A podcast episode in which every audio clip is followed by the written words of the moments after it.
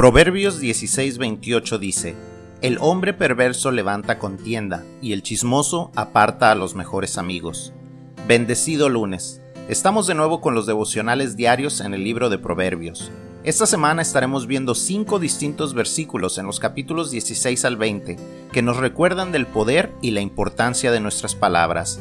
En este primer versículo de la semana nos damos cuenta que para Dios el levantar contiendas y contar chismes no es algo que se hace para entretenimiento, es algo que Él considera perverso. Las personas que describimos como amarranavajas, que levantan contiendas entre personas, están haciendo algo que a los ojos de Dios no es divertido, sino maligno.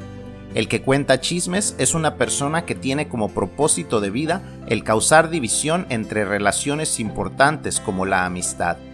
Si tú eres una de esas personas, necesitas dejar esos malos hábitos atrás.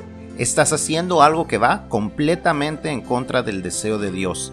Eso te traerá consecuencias a ti, consecuencias muy merecidas, pero también causarás gran daño a personas que no lo merecen.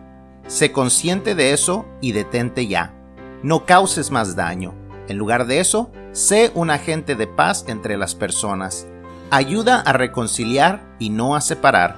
Sé un reconciliador y la gente te lo agradecerá. Que Dios te bendiga.